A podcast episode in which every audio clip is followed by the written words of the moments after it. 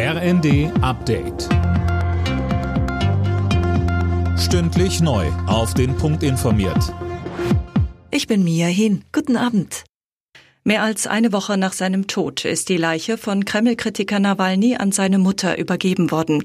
Das hat Nawalnys Sprecherin mitgeteilt. Angehörige und Unterstützer hatten tagelang die Herausgabe von Nawalnys Leiche gefordert, um ihn beerdigen zu können. Die russischen Behörden kamen der Bitte aber bis jetzt nicht nach. Ob die jetzt auch verhindern werden, dass die Trauerfeier so abläuft, wie es sich die Familie wünscht, wisse sie noch nicht, betonte die Sprecherin weiter. Letzte Woche, Freitag, war der Tod Nawalnys bekannt gegeben worden. Er starb in einem Straflager am Polarkreis. Zum zweiten Jahrestag des russischen Überfalls auf die Ukraine hat Kanzler Scholz dem Land weitere Unterstützung zugesichert. Solange wie nötig, sagte er in einer Videobotschaft.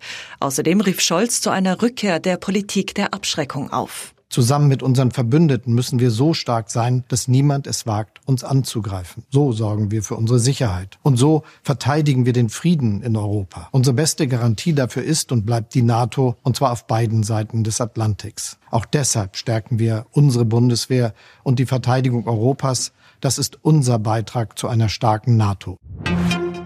Bundesaußenministerin Baerbock ist anlässlich des zweiten Jahrestags des Kriegsbeginns zu einem Besuch in der Ukraine eingetroffen.